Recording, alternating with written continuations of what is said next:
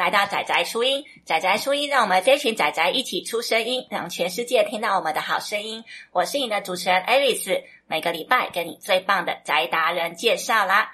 那我们今天这个礼拜呢，邀请到的是一位 Podcast 主持人哦，是哪一位呢？就是职业干安内的 Podcast 主持人 Joanne。我们先请 Joanne 跟我们打招呼吧。Hello，各位听众，大家好，我是 Joanne。哇，Joanne 的声音好好听哦。没有了。其实我会这样讲啊，是因为还蛮有趣的。其实 Joanne 呢，他是我现实中的朋友了。对。对，但是我第一次听到职业干安内的时候，我完全听不出他的声音，所以就很尴尬。然后后来跟他联系的时候，才知道说，哈，等一下，你就是 Joanne，对，整个问号问号的。没事，这我检讨，我检讨，不会表示你的那个声音啊，就是非常的优美这样。我以后要做人要表里如一。对啊，因为我们见面的时候都是私底下，大家在狂欢的时候见面，对对对，所以呢声音会比较不一样。嗯嗯，那要讲到这个职业干安内啊，刚刚有讲到嘛，虽然我跟你在现实生活中认识，但是我都不知道你是职业跟安内的主持人耶。冒昧问一下，当初怎么会想要主持这样的频道呢？我虽然本人就是私生活比较不正经一点。私底下也比较不正经一点，但是内心还是有一些有一些事情想要做。那我那时候会想要做职业干嘛呢，是因为我在上一份工作，我觉得我不开心哦。然后我离职之后，我就一直在想说，为什么我做这份工作会不开心？是工作内容不开心，还是同事我不喜欢？其实我在工作的过程当中就在想这件事情。我也看着我的同事，我看着他，我也觉得。他怎么看起来也不太开心哦，然后有时候都做着做着，就是你知道嘴唇发白，可能工作太累还是怎么样？这也太辛苦了。对，然后我就一直在想说，为什么有这么多人工作不开心？大家是为了什么而去选择他现在做的这份工作？是因为头衔，是因为薪水，还是因为你身边家人朋友希望你去做这个职业？所以那时候我就一直在想，然后后来我就想说，好，那我想要做一些什么，来让大家可以更了解每一个职业到底在干一些什么事情。嗯、所以我那时候就想要做 podcast，但就是后来就有一点懒，就是你知道内心有那股冲动想要做，但是行动一直起不来。然后后来就是就投资了设备，投资下去就觉得你花了钱，你不能不做事，啊、所以我就开始成立了这个节目，就邀请很多各行各业的人来分享这个职业到底在做什么。如果有人想要做这个职业，有没有一些建议或心得可以分享？这样子，嗯，嗯，这其实还蛮重要诶，就是职业这个东西啊，它是一天八小时，等于你的人生三分之一都在上面耶，啊、还不含加班呢，哦，太惨了。对啊，真的，所以一个好的职业其实对人的影响是蛮重的。对，但我有觉得，就是职业。也不能说用好坏来来称呼这样子，哦、对，因为每一个职业都有它必要的存在性。像我有访问一个垃圾车司机，哦、对，这个可能在我们一般人的眼中会觉得这是一个社会就是位阶比较低层的一个工作。是，如果没事，你不会想要去当垃圾车司机。但是其实换一个角度想。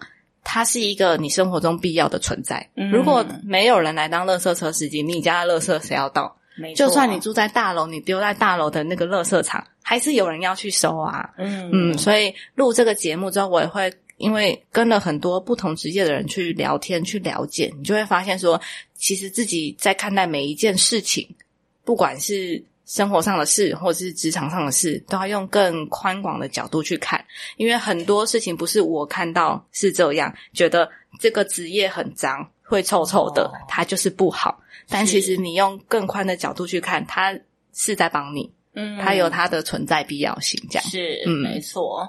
就像人家网络上也都会有一些笑话，都说人家在嘲笑工人啊，那样。对呀、啊，其实要是没有这些工人，那谁来盖房子、啊？对呀、啊，你要住哪？如果没有这些工人，嗯、你也是游民诶、欸、对，对啊，就我觉得讲直接一点就是这样。嗯，对，所以那时候就有就想要做这件事情，然后一直做到现在，也录了二十几集，哇，然后访问了二十几个不同的职业。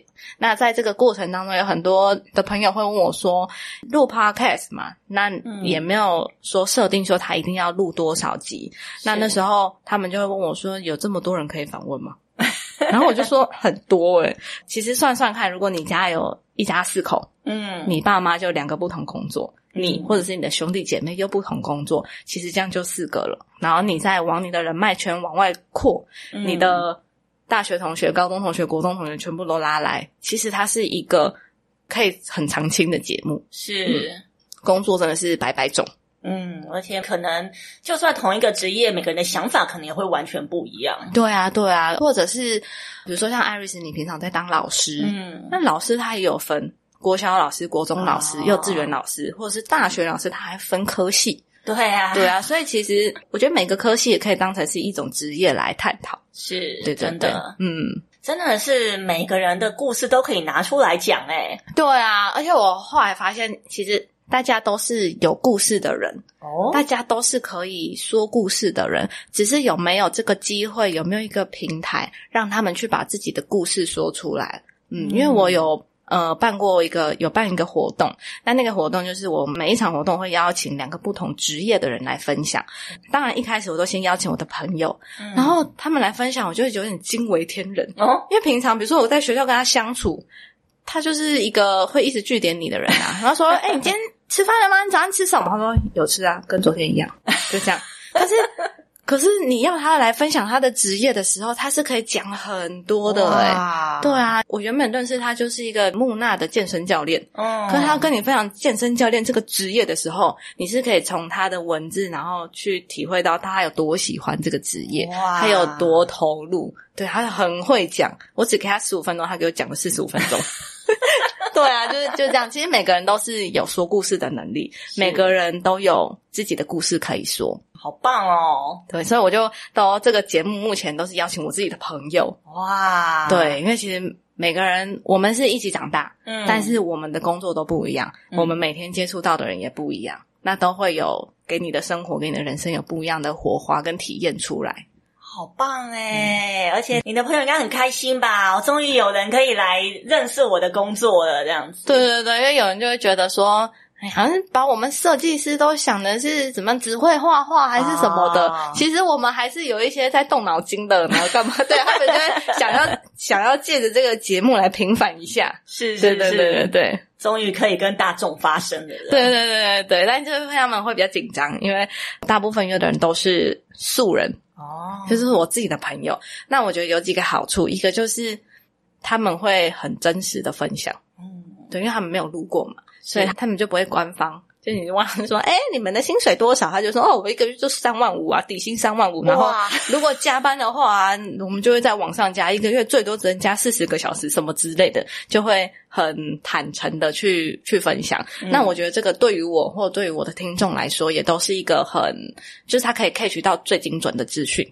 嗯，对对对，是，而这样这么直接，我很少听到有人这样这么直接的讲哎。但我在访问前，我都会。先写个你一个访纲给他们，哦、然后问到薪水的时候，我后面都会挂号说如果方便的话。哦，原来对，因为因为我们就是都会觉得薪水是一件问起来冒昧的事情，嗯，但是我就会觉得，如果大家去工作嘛，最在意的就是这份工作可以让我赚多少钱，是。对，能不能支应我生活上的所需这样子，嗯、所以我就会很想问这件事情。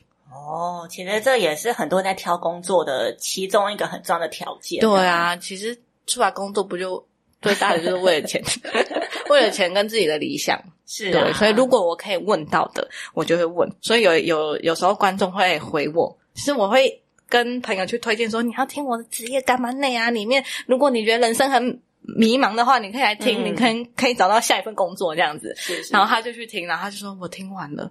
我原本以为你就是很官方的介绍职业，嗯，但是我觉得你里面有好多犀利的问题，真的，你敢问我还不敢听这样子，真的，对，我就是超真实访谈，啊，你刚刚在讲薪的时候，好像哇，居然敢讲出来，就一般很少会这样，甚至连一零四上面都会讲的比较模糊呀。对，我还会拿一零四的数据来比较，我就说，哦、我有访问到一个做那个企划的，我就说一零四上面说，只要就是你做这个工作这个职位待超过三年，你就叫做老鸟，然后老鸟一个月可以领六万块，真的吗？他就会说。真的没有，我一个月只有领四万，或者是我一个月只有领多少？他就说，因为那个是，比如说你的位阶很高，嗯，然后跟菜鸟，然后去做一个平均，哦，所以会那个数字其实跟真实都是不一样的。对，他们就或者是可能只有那种 N 型社会，对对，就是上面的人可能真的很高，但是我相信他们应该除了企划之外，也要做一些，对啊，还要做很多的事情，对对，要做一些主管啊，或是管理职，对管理职，对，所以他就说薪水真的不是一零四看到的这样，哦。然后又有分啊，如果是你有待过海外的，你那个薪水级距又会不一样。哇，那你真的很敢问呢、欸，就访问的很细，然后会一直追问。那有时候追问问他，就说你这个访单上面没有写，我就说没有写也可以问啊，反正这是你的东西。也是，嗯，好啦，跟你说这样。对，但有时候真的有些太露骨的东西，他们就会。关掉麦克风说：“哎，我跟你说，我刚刚有些事情想跟你说，但是我不好意思在麦克风里面讲，然后就会开始讲更多，这样对吧？所以我觉得录这个节目对我来说也是一种学习。嗯，对，我可以看到更多，听到更多不一样的东西。对，所以除了初衷是想要让观众知道这个职业在做什么，那其实录完录完，因为其实 Podcast 没有收入，嗯，它就是一个在支出的成本，但对我来说，它有很大的获得。”因为我听到这些东西，都不是我原本就知道的。对，嗯，就有点像是人家所谓的什么真人图书馆那样的感觉。对对对对对对。今天又看了一本书。对对对，我觉得跟一个人聊天，就像是在真的是像在念一本书诶。嗯。因为每个人从自己的职业、从自己的生活体悟到的东西不一样，对，看事情的角度不一样，你反映出来的结果也会不一样。好棒诶。我就觉得，虽然录了。二十几集而已，但真的，我觉得对我自己的观念有有改变哦。对啊，如果原本你要我说，你叫我去当垃圾车司机，我也不要。嗯，可是我觉得要跟不要是一种选择，不是这个职业好不好，它就是一个选择。你要去或不要去，或是说这个职业适不适合你，但它没有所谓的好跟坏。嗯，对，这个是，是呃我在录的过程当中得到一个很大的改变吗？可以说是改变吧。嗯，对，想法的转变，对，想法的转变，嗯、对，会在生活上，就你就会更尊重这个人。虽然说我在生活上我不会去藐视，或者是觉得你的工作很低贱，但是现在我访问过了这些人，我就会更尊重。嗯，就是可能经过他倒个垃圾，就说啊辛苦了这样子。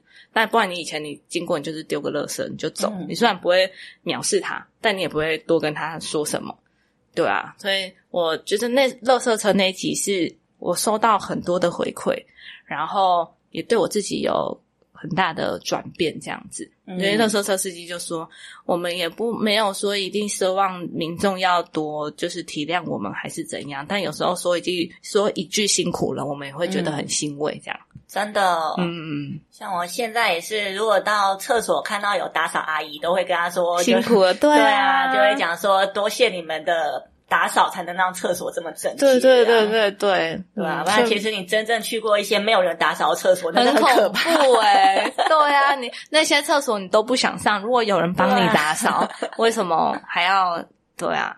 嗯嗯，所以其实这样讲起来，而且刚刚大家讲到说，哎，这种呃开乐色车，其实他们要开那种大型车也是 要考驾照，是很难的。那你跟我说，这个不是你说你想要来就要来，对啊，通过层层的考验，如果你没有跑得比人家快，你搬的没有人家重，你还进不来啊。呃，有听说过，这个是要考试的，对，有听说过这种考试。对对对对，所以我觉得都不容易。嗯嗯。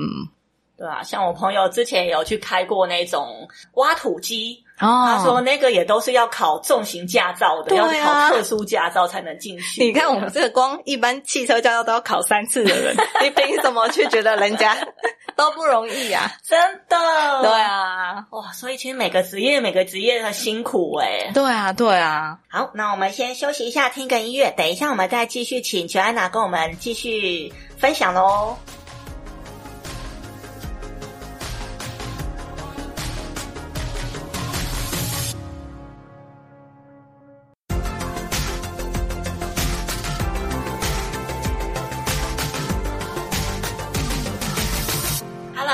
好，欢迎回来仔仔初音。那我们请 Joanne 跟我们打招呼吧。嗨，大家好，我是 Joanne。哇，刚刚 Joanne 跟我们分享了非常多，可是你真的很敢问，就一般人不会问到这么的深入，这么的细，这样子。就是。既然你都提了嘛，我就多问了。嗯、对，哦、因为我觉得如果你提了，应该是有一些事情你想要说，嗯，但是可能文化的关系，所以大家不敢问。是啊，既然你都提了，我应该是可以问吧。反正如果我问出来，你觉得不好意思回答，或是你不想回答，我再剪掉就好了。哦，对啊、也有道理。对啊，如果你回答，就是我赚到，观众也赚到，然后你又可以说出你想要说的话。对啊，而且像这种其实 Podcast 它算是非官方的吧，所以就属于是比较，你就可以问到像真正想问的。不然其实像我们一般听啊，或者像一般那种一零四的这种杂志部落格啊，我们可能也都只能看到官方对想要跟大家讲的东西。对啊，对啊，然后有一些事情其实网络上的资讯，说老实，有一些是捏造的，嗯、因为。公司写出来的嘛，我就是希望有人可以进来我的公司。嗯，但实际上是不是这样，你也不知道。是，对啊，所以我觉得，我觉得做这个节目就是超真实访谈，真 的超真实，超真实。我一定要挖，一直往里面挖，一直往里面挖。然后有些来宾就是你知道，一直讲，一直讲，一直讲。有时候反而是我会觉得，我说。你你这样讲真的 OK 吗？我真的很怕这个录出，就是播出去之后你就没有工作了。嗯，他就说啊，这就事实啊。哇，对，我就也很感谢这些你知道非常感的来宾。嗯，很杀，很杀，我都害怕了，连我都害怕了，真的。嗯。可是，所以大家未来如果想要听到真实的 职业故事，就一定要听听我们的这个职业干嘛呢？每周四会更新哦，太棒了！大家这个以后一定要追一下。我那时候也是有追，我觉得诶蛮好听的，所以才会想说想要在后续联系你这样子。就是我本人啦，你以后传赖来就好了。你如果我都跟我的朋友说没关系。如果你上我节目之后你失业了，你可以换下一个工作。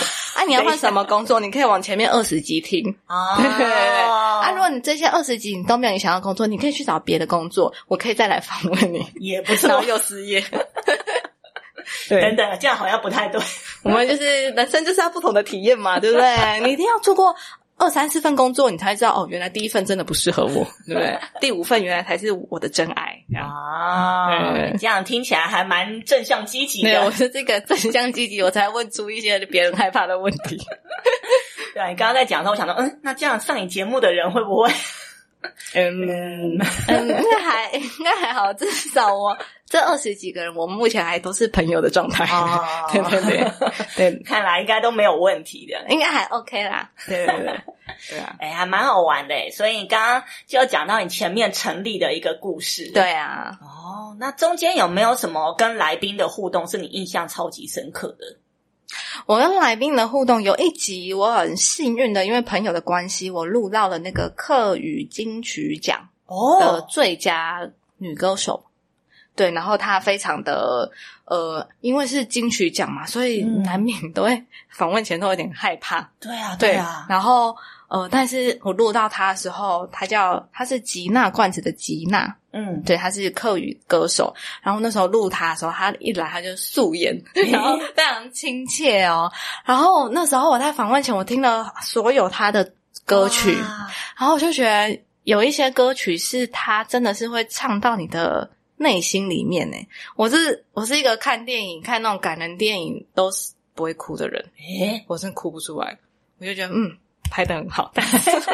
我不知道是我冷起来是怎样，我真的没有办法哭诶、欸、人家都说他们哭的很惨，我都没有办法哭。可是听他的歌是会流眼泪的。哦。然后我就在节目上就跟他分享这件事情，然后还特别去练他的歌，客语歌哦，我就练一段，然后就说。呃，可以吗？然后他说 OK 啊，七十八分享的，他很有趣。然后他会跟你，他就跟我分享了很多他他们作词作曲的一些故事。那有一些故事就是从他的伤痛来的，哦、就比如说他的弟弟意外过世，嗯、然后他的他的猫也过世了。那他的在那一段低潮的日子里面，他是靠唱歌哦，然后作词作曲。他觉得这。写歌、唱歌，把它录成一张专辑，是他那时候可以记录下来的对啊，然后就是分享了很多，我觉得我们那那一集是蛮多情绪在里面的。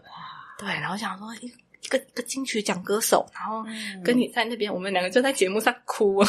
哇，对，然后就觉得呃，这是一个这是一个很特别的经验。嗯，对你，因为我当初也没有想要弄哭他，他我相信他也没有想说他要在我的节目哭，嗯、但是就是透过这种的聊天的方式，我给我们了解了呃客语在台湾的重要性，然后作词作曲他们的工作生活到底是怎么样，薪水稳不稳定？那当做这个职业，你追求的是什么？然后再加入了一些自己的故事。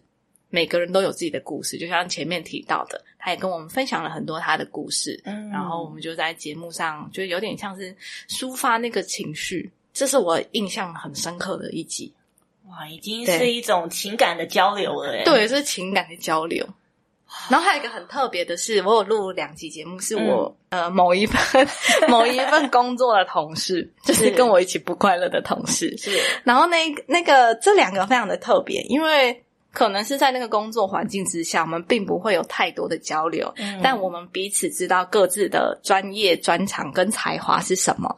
然后我就是录了这个节目，然后就邀请他们来上节目，然后我们就发现，天哪，这些。节目聊的东西都是我们在工作上不会聊的，嗯，即使我们就是一起工作、一起相处哦，但我们不会聊这么多。你也不知道这个人，我你知道他的兴趣是这个，但你不知道他这么的投入诶，那他现在就是也离开了工作，全心的投入他喜欢的东西、喜欢的职业的时候，他是多么的开心哇！对，然后他就。跟我分享说，你知道我每次在画那个东西的时候 都怎么样怎么样，然后或者是我每次在做甜点的时候，我在跟客人交流的时候怎么样怎么样，对就是一个呃抽离我们原本的身份，然后来各自有点像就像朋友一样各自的分享你现在在做什么，然后你这个职业在做什么，嗯，然后其实对方都可以感受到彼此的热情，就是对于现在有多么的满意这样子。嗯，哇，这感觉差很多诶、欸、当时在很多啊，在公司的时候，你刚刚还有讲到说什么上班上到嘴唇发白，对对，然后到后面是整个能够热情到侃侃而谈。对，像有些同事，你就觉得我每次跟你讲话，你都一直据点我。哦，就说，诶你那个这个图案可不可以往右边一点？他就会说，不然滑鼠给你啊。哦，我想说，哦，Oh my God，好凶啊，加派呢这样子，啊。对啊，然后但是他现在我们都抽离出来了，嗯、我们已经不是在那个那个状态交流了，就会发现他就会跟你说，哦，他是一个民俗艺术家，哦，他是民俗插画家，他会画画神明啊，画将手啊，然后他画的多细呀，然后他喜。呃，为什么喜欢这件事情？嗯，那他现在会跟着跟着，比如说有一些，比如说妈妈祖啊，然后会绕境啊，他就会跟在后面，然后他会观察他们的一些文化什么的，嗯，他就会投，就讲的非常的仔细，那你就觉得他好快乐哦，嗯，然后就是节目录完之后，他就说，就是我没有想过我们会聊这么多，因为他就因为我在约他上，他说可以啊，可以上你节目嘛，但我真的很怕我拒点你。我真的很怕，就是你觉得要录一个小时，但我可能十五分钟就讲完，那蛮有自知之明。对，然后结果我们那一集好像录了一个多小时。哦，对，我就觉得大家状态不一样，你找到你喜欢的东西了，是，所以你分享起来的状态就会非常的好，然后别人都看得出你的热情，这样是对。这也是我一直希望我从节目中的这些访谈，然后大家投射出他的热情，然后可以影响到观众去做去做一些选择。或者是说一些学习也可以，嗯嗯嗯，就是像你刚刚讲到的，可以理解到原来每一个职业都有它的故事在里面啊。对啊，或者是有一些职业不被当职业看哦，就像我问你，你觉得全职妈妈是职业吗？哦，对，这很很多人都会这样讲，不过我自己认为啊，我自己认为是一个职业这样。对啊，所以我有一集也是约了我的家人，嗯、约了我们的嫂嫂，然后我们就访问这个全职妈妈的这个角色、这个身份，然后她也是分享了很多。这个我也这一集我也其实蛮意外，其实我每一集都蛮意外的。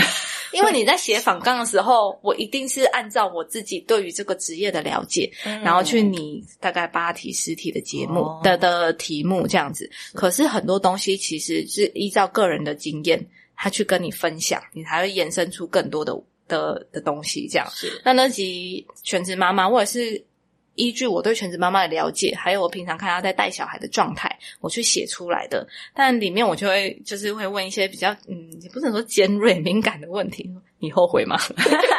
你后悔吗？如果再让你选择，你还要当全职妈妈吗？哦，对，怎么回答？他就说蛮后悔的。对，但是他他，我觉得他给我们一个很好的一个注解。他说，嗯、但我觉得后悔也没有用，因为不管你做什么选择，你都会后悔。哦，对，就像他现在当全职妈妈，他有点后悔。他觉得如果我当初没有离开职场，嗯、或许我可以跟很多职场的女性一样。就是生活会变得不一样，是对。可是如果说今天他选择当职场妈妈，我的我小孩会跟我这么亲近吗？嗯，所以其实每个选择大家都会后悔，所以很有道理。对啊，所以你做选择就是你做了一个选择，它不是一个结果或是一个终点，它是在推向你往前再去做别的选择。哦，对，每一个选择都是为了其他的选择，对。哇，这句话讲的好有哲理哦！就是对啊，你选这个，你选了 A，那你选了之后，嗯、你再往下一定还会有 A、B、C、D 选择，它不会是一个终点。其实刚刚讲到全职妈妈，这真的是一个还蛮。一直到现在都还在争论的东西，对啊。可是我觉得自己啊，我因为我自己对于这个，我觉得他有很多技能是我不具备的。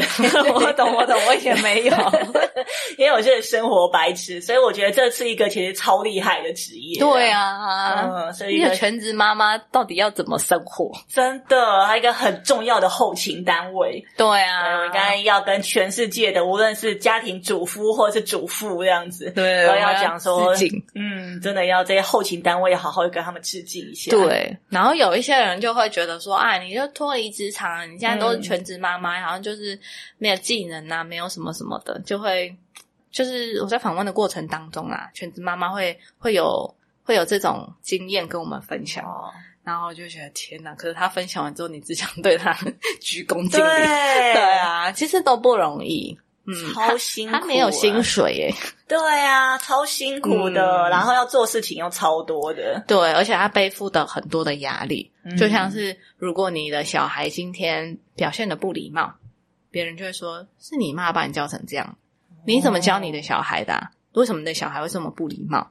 对啊，但那时候我们有提到，其实小孩生下来，当然他最亲近的是妈妈，可是他的成长过程中，不是只有妈妈一个人的存在，他会去学校，嗯、家里有阿公阿妈，任何人都会是影响到这个小孩。为什么今天会有这样子不礼貌的行为出来，而不是全部都是妈妈的错？是，对啊。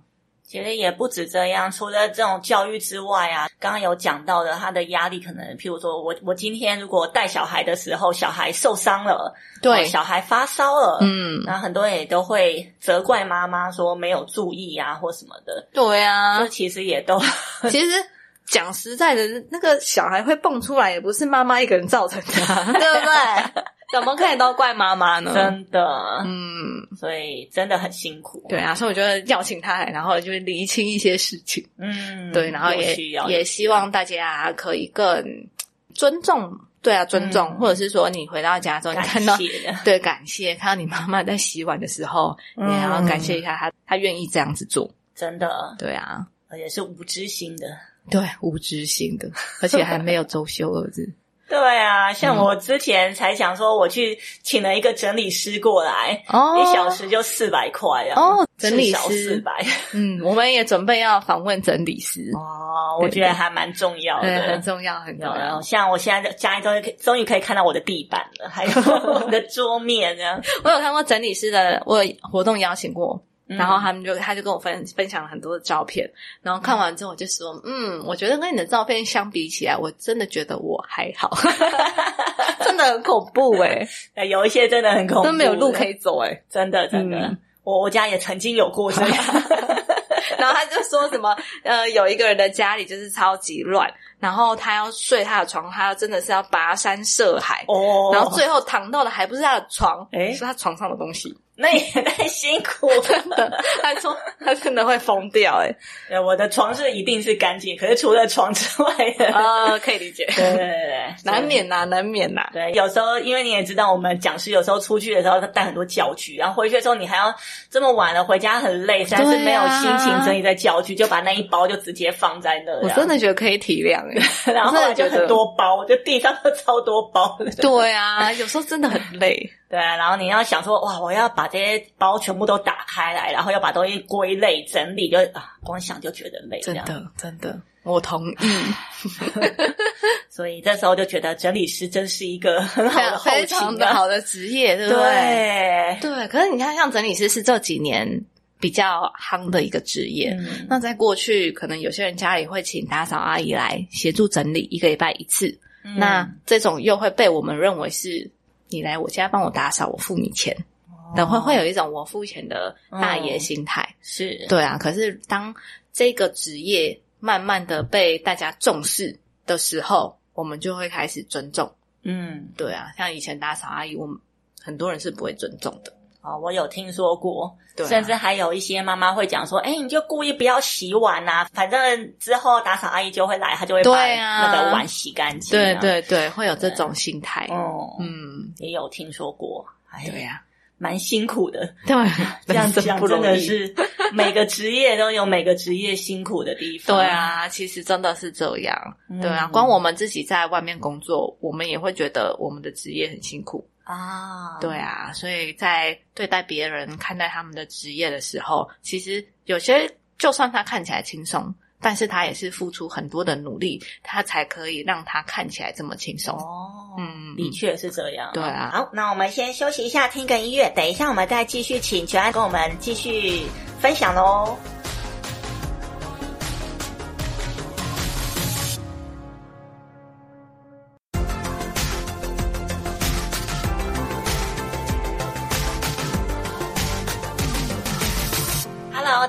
欢迎再次回来仔仔初音。那我们请 Joanne 跟我们打招呼吧。嗨，大家好，我是 Joanne。哇，刚刚 Joanne 跟我们分享了非常多，跟来宾有很多故事，听了就觉得哇，超棒的。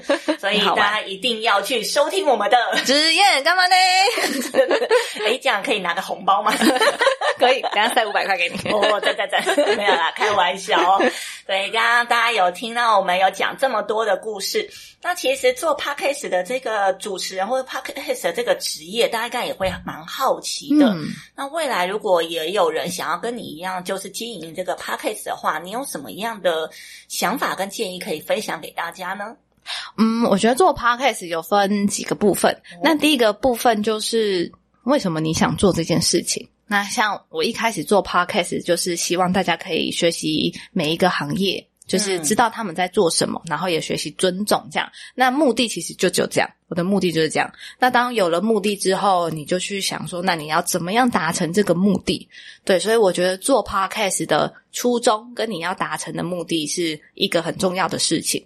然后另外一个就是呃，可能设备啊，或者是说你的比如主持主持人的风格、嗯、是，然后或者是你后置剪接。的这些事情比较比较后端的事情，你要怎么样去执行？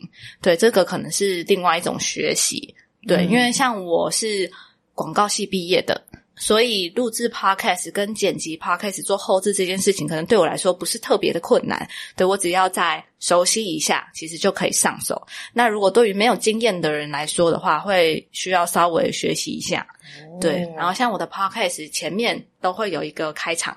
那开场的设计要怎么样让人家记得也很重要，是对。然后哦，我会有有几个朋友，曾经有几个朋友也是想要录 podcast 哦，但是他没有动力，诶 诶，因为他很想要录录 podcast，是。然后他就说：“我设备买了，哦，可是我不知道我要录什么。”诶。然后我就这样追踪他，追踪了三个月。嗯、说：“哎，你什么时候要录？你什么时候录？”他就说：“哦，我最近太忙了啦。”然后就说：“哦，我真的不知道录什么啦。”然后或者说：“啊，我如果后面要不到来宾怎么办？”嗯，对。然后或者是在设定主题上面就会卡关。是对。然后这时候我就会跟他说：“你什么都不要想，你就是先录就对了。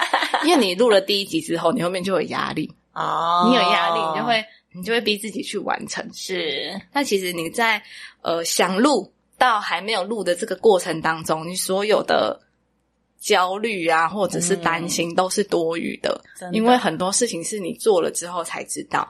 像我录了二十几集，嗯很多的东西是我在录之前我没有预料到的，会得到的这些收获，或者是说后面的后续陆陆续续会有一些调整。对啊，像我在可能在设备上面，我一开始、嗯、其实呃在准备的时候已经算是到位了。对，像麦克风，专业的麦克风啊，然后录音器材啊，脚架什么的，其实都已经算 OK 了。嗯、然后那时候我就想说，到底要不要投资一个监听耳麦？哦，然后那时候我就想说，应该是不用吧，应该是用一般的耳机插上去就好了吧。嗯，然后就就我都没有买哦。然后是有一集我录到了，我邀请到了红面棋王。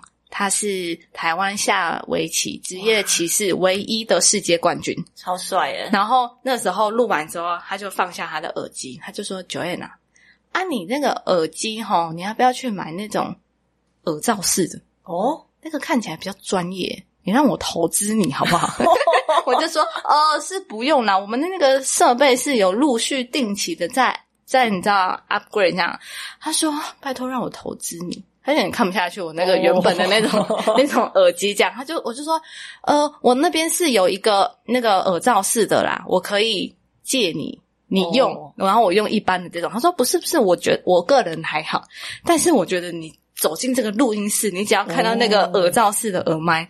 Oh. 你就会觉得好高级这样，对，他就他就是说站在一个来宾的心态跟的的角度来看，他会觉得是这样。然后那时候我就一直在想，然后后来我就投资了。哦，对，那你投资下去之后，就发现天哪，那音质真的不一样诶。哦，对，这个是在设备上，但很多人会会觉得录 Podcast 又没有收入，对啊，然后我还要投资这么多钱，我拿。手机录一录就好了。对啊，对啊，我觉得其实很多人是这样子做，嗯、但也也没有不好，就是反正你只要录得出来就好。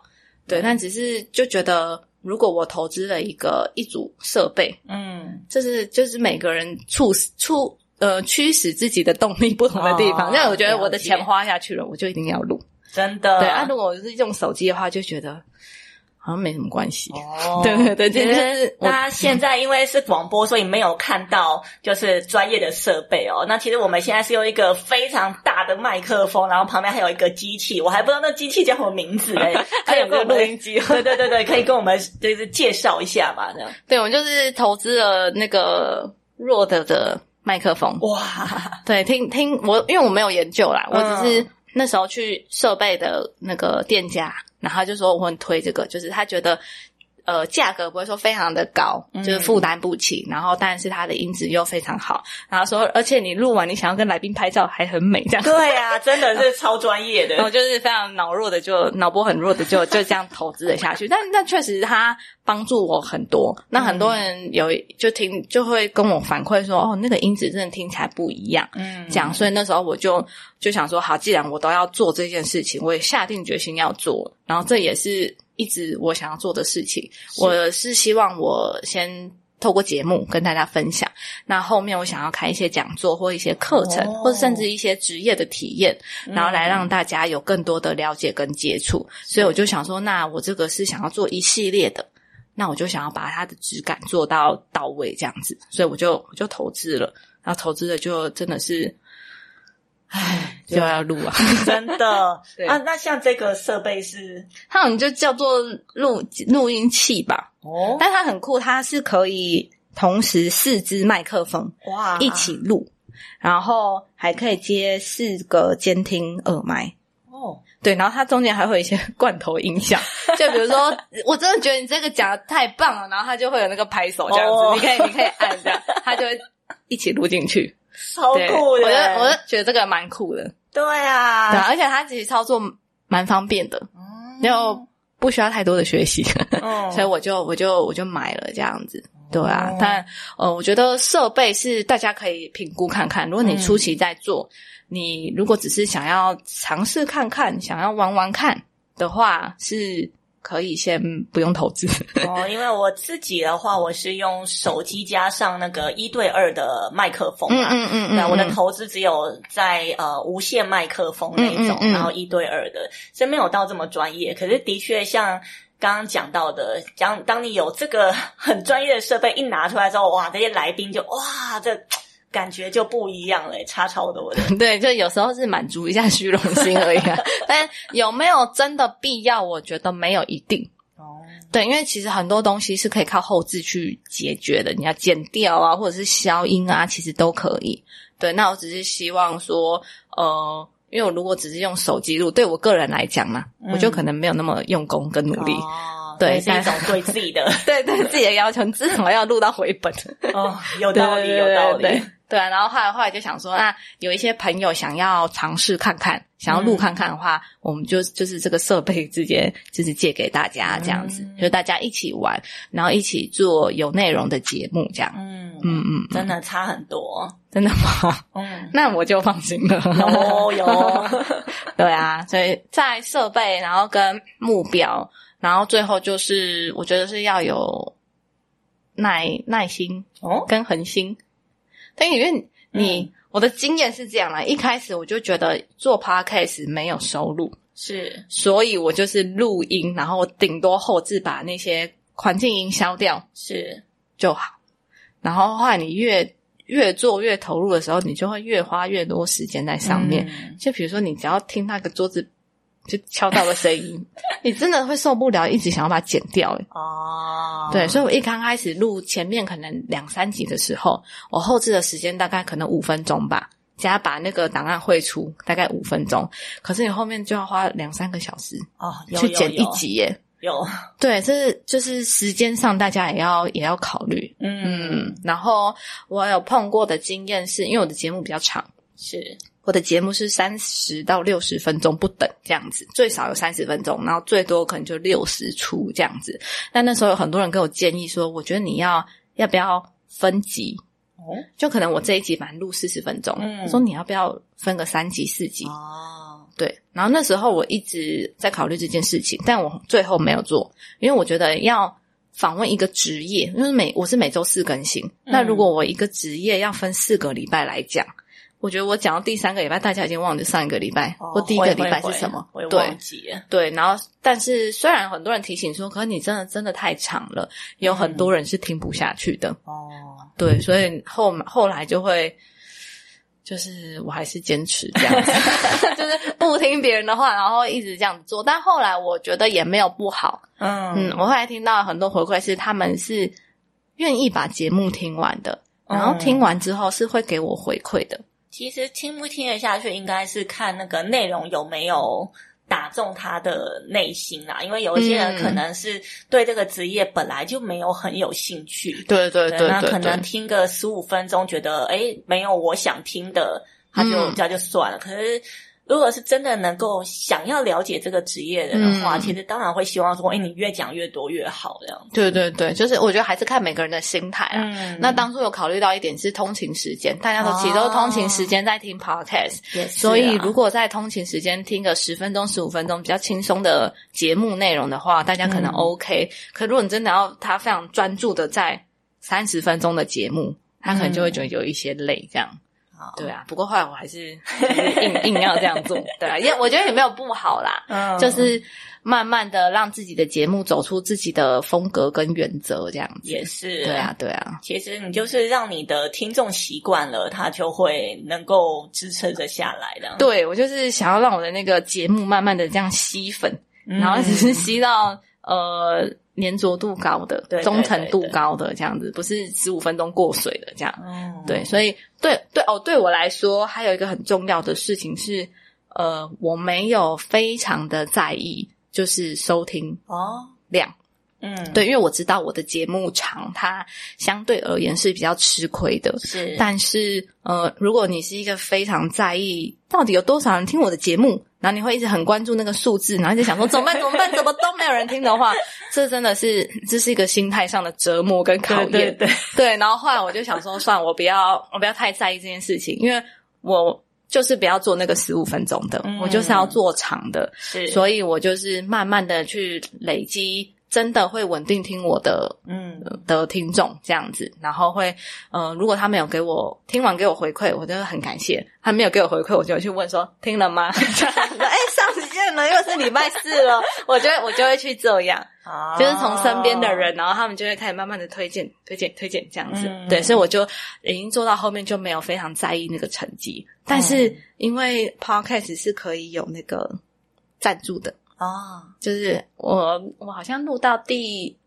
第四、第五集还第六集吧，就出现了一笔赞助。哦，对，然后那个是我大学在实习的公关公司的老板，哦、他说：“我我不知道你有这个专长。”我说：“我真的没有这个专长，但就是你想做，然后你做了，然后你很喜欢，你就是一直投入，一直投入，然后那个赞助金就进来。”然后后来第二笔就出现了哦，是其中一个受访者，他就说：“我觉得你的节目很棒，我想要支持你。”哇，所以他就投了钱进来，这样子。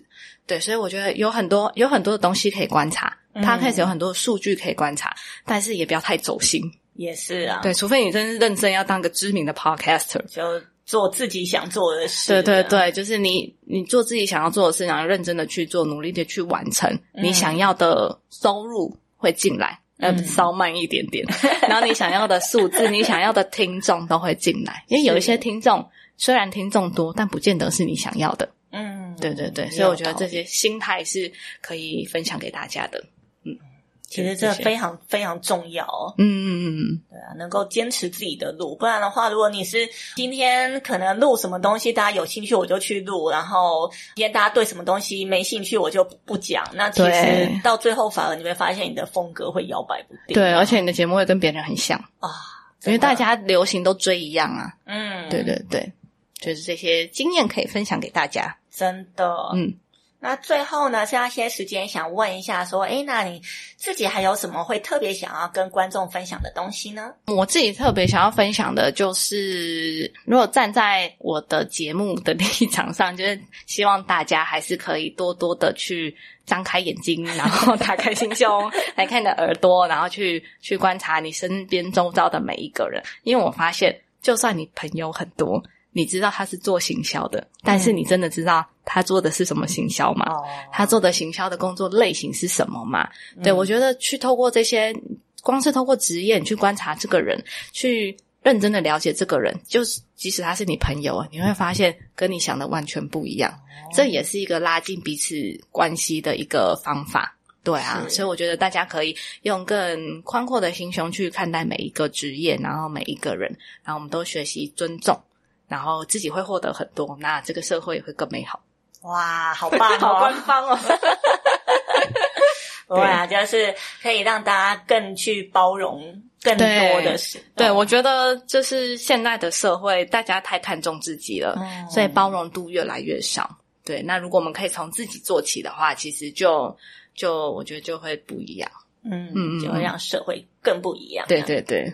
好，那我们今天时间关系，就邀请 Joanne 跟我们分享到这里。嗯，今天先谢谢 Joanne，谢谢。那我们每个礼礼拜五晚上，大家记得要收听仔仔初音哦。那大家拜拜，拜拜。